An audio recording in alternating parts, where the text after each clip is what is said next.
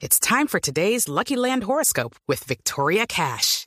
Life's gotten mundane, so shake up the daily routine and be adventurous with a trip to Lucky Land. You know what they say. Your chance to win starts with a spin.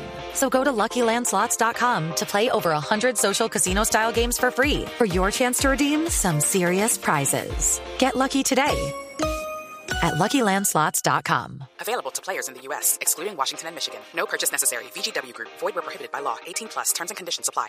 Y quiero decirles que una nueva obra de nuestro Nobel Gabriel García Márquez ha sido llevada al cine. Siempre se ha discutido mucho de la calidad cinematográfica de las adaptaciones de las obras de Gabriel García Márquez porque nunca llegan a lograr ese realismo mágico. Eh, es muy difícil encontrar una obra que se acerque a lo que escribe Gabo y pues ahora eh, Henning Carmen se ha atrevido a llevar Memorias de mis putas tristes. Esta película va a llegar el 17 de mayo a nuestro país.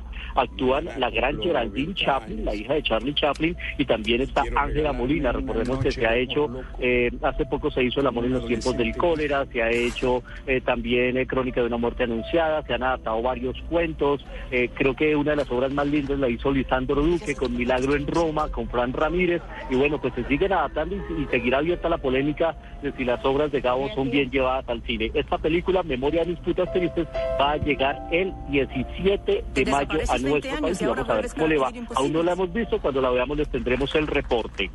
Nunca me he enamorado. Te tengo un regalo. La niña. Prométeme que te casas joven con una mujer blanca.